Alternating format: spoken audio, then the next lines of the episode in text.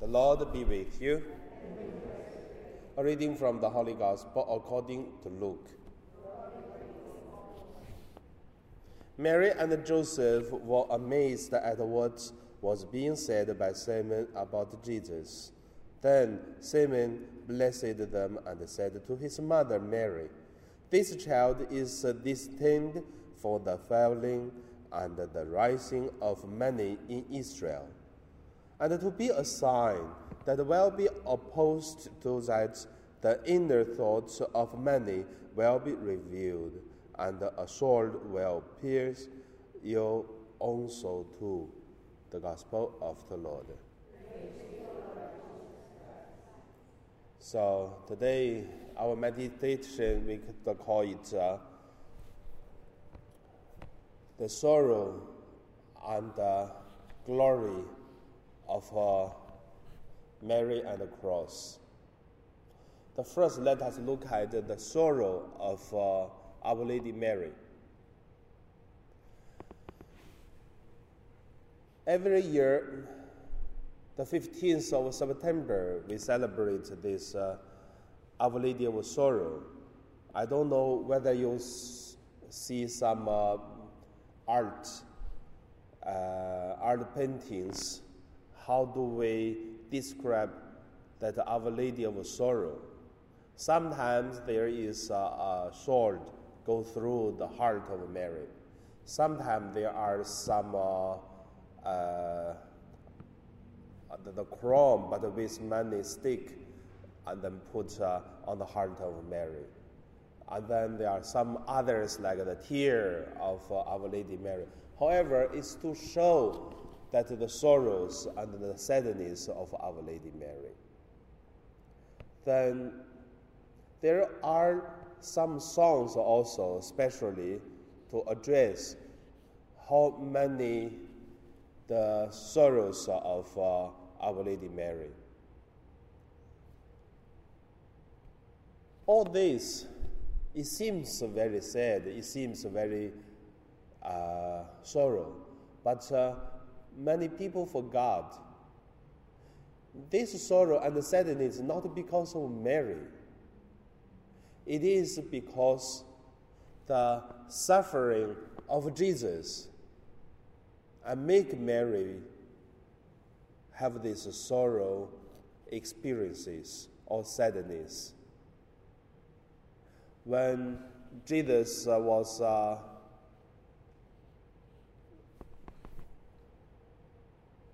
in the Jerusalem to teach in the big temple at 12 years old.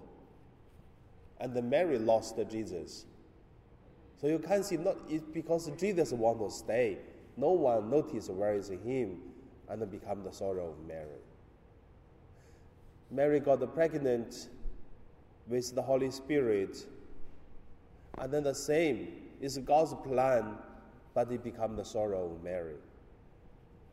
Jesus was persecuted, kneel on the cross, and become the mother's problem. Same. So all the sorrows, it is uh, Our Lady Mary is come from the problem of uh, Jesus, the suffering of Jesus.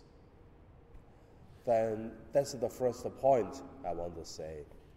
If you can find some song about this Our Lady of Sorrow, I would encourage you try to sing. You get more spirituality of Our Lady Sorrow. The second point, let's look at exaltation of the cross. Because of the cross, a shame symbol become a glory symbol because Jesus' death and resurrection died on the cross and give us the exaltation of uh, cross. Yesterday we celebrate. The same today, when we look at uh, Our Lady Mary's holiness, it is also because of the experiences of these sorrows, and then she makes it to be exaltation of her holiness from these uh, sorrows. We are same, I believe. If we say today as the church, we have to do a lot of good things. When a group of people try to do holiness, and then there are more evil spirit to attack and then to destroy it. So I have these uh, experiences many times. When you do nothing, or even you do bad things, can be smoothly go through, no problem. But when you want to do something good, and there are always a voice against, there are always some evil spirit uh, or power try to destroy it.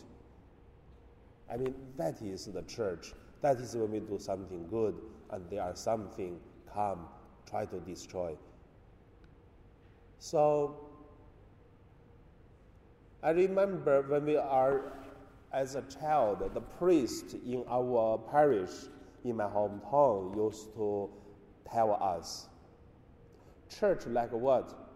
Church like a, a white cloth. If there is a, a ink, there is a white black point. And then people do not see the white cloth, but only see there is a black point. They only see the black point but don't see others. I mean, that is a church. Same. Don't say that on the clothes there's no black. No, they are. But the people don't see others, only see the black things. So, also because of this uh, black point, and then the church also have to confess and also have to change and also have to clean and then repent. So that is what we are facing today. And also, many times, even there is, mo- there is no black point on the white shirt. Because you wear the white shirt among the black shirt, then you become someone to be blamed because you're so different. So many people who are good among the evils and also got attacked. So that's the second point. Exaltation of the cross and also Our Lady Mary's uh, sorrow become the glory. The third point is about us. How do we see that what we learn from Our Lady's sorrow and also the cross of Jesus? I believe we also can get uh, energies, grace from Our Lady Mary and Jesus. Their problem, many times, not because they did something wrong, it is because they did right, but with uh, the love, and then it will have more pain. And because of the pain, they will love more. And also to make their holiness it become more clear if still come back to look at if we do as others, no one blame, then where is the holiness? Where is uh, the changing from the shame sign cross become a exaltation sign as the cross? So everyone facing the same challenge. I mean that is a worldly battle between God and the evil spirit personal, as a group, all the same. So leave this uh, to us and to thinking about how do we live our holiness. Now we pray.